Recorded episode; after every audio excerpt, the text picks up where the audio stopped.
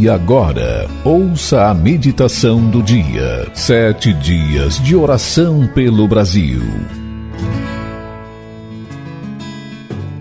Terceiro dia. Estamos diante de uma grande batalha. Em Efésios capítulo 6, versículos de 10 a 13 diz: Finalmente, fortalecei-vos no Senhor e na força do seu poder. Revesti-vos de toda a armadura de Deus para que possais permanecer firmes contra as ciladas do diabo, pois não é contra pessoas de carne e sangue que temos de lutar, mas sim contra principados e poderios, contra os príncipes deste mundo de trevas, contra os exércitos espirituais da maldade nas regiões celestiais. Por isso, tomai toda a armadura de Deus, para que possais resistir no dia mau e, havendo feito tudo, permanecer firmes.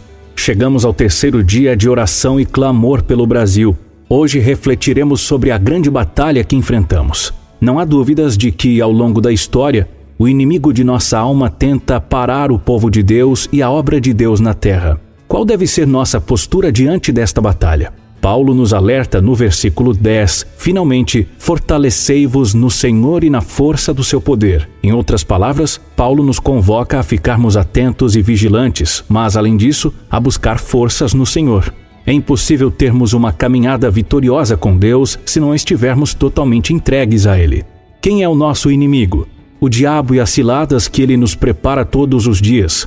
Essas armadilhas são propagadas através do sistema mundano que governa com suas legiões. Através dele nos chegam todo tipo de artimanha maligna, pecado, práticas imorais, falsas teologias, religiões pagãs, atrações do mundo.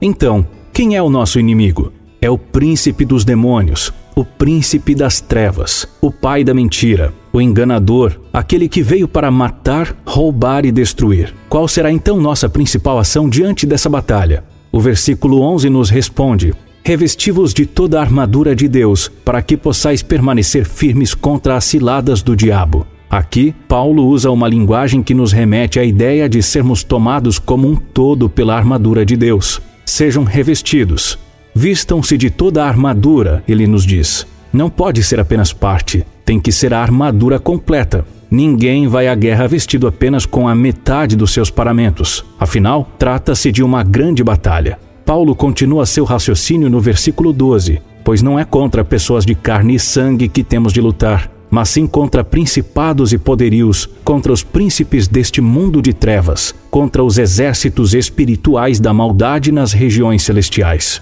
A palavra é muito clara.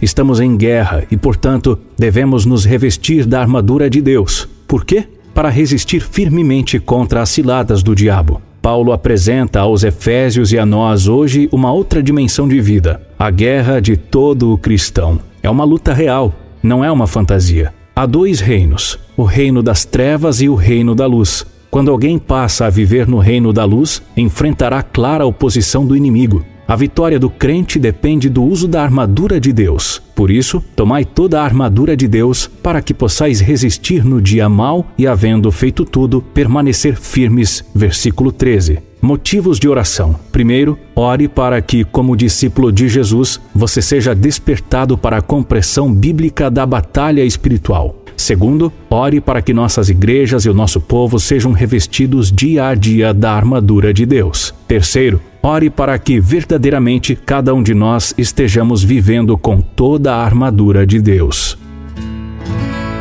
E agora, crianças em oração.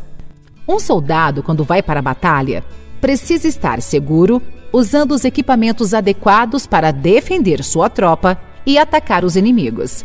O mesmo também é recomendado para as pessoas que seguem a Jesus. Você sabia disso? A Bíblia nos ensina que existe um equipamento especial para manter os discípulos de Jesus seguros a armadura de Deus. Peça ajuda ao papai e à mamãe para conhecer a armadura de Deus lendo o texto de Efésios, capítulo 6, versículos de 10 a 18. Ore pedindo a Deus que o ajude a ser um discípulo que segue as recomendações bíblicas e anda com os equipamentos adequados para testemunhar do amor de Jesus. Você acabou de ouvir a meditação do dia. Sete dias de oração pelo Brasil. Acesse agora missõesnacionais.org.br e conheça todos os demais materiais da campanha. Deus abençoe a nossa nação.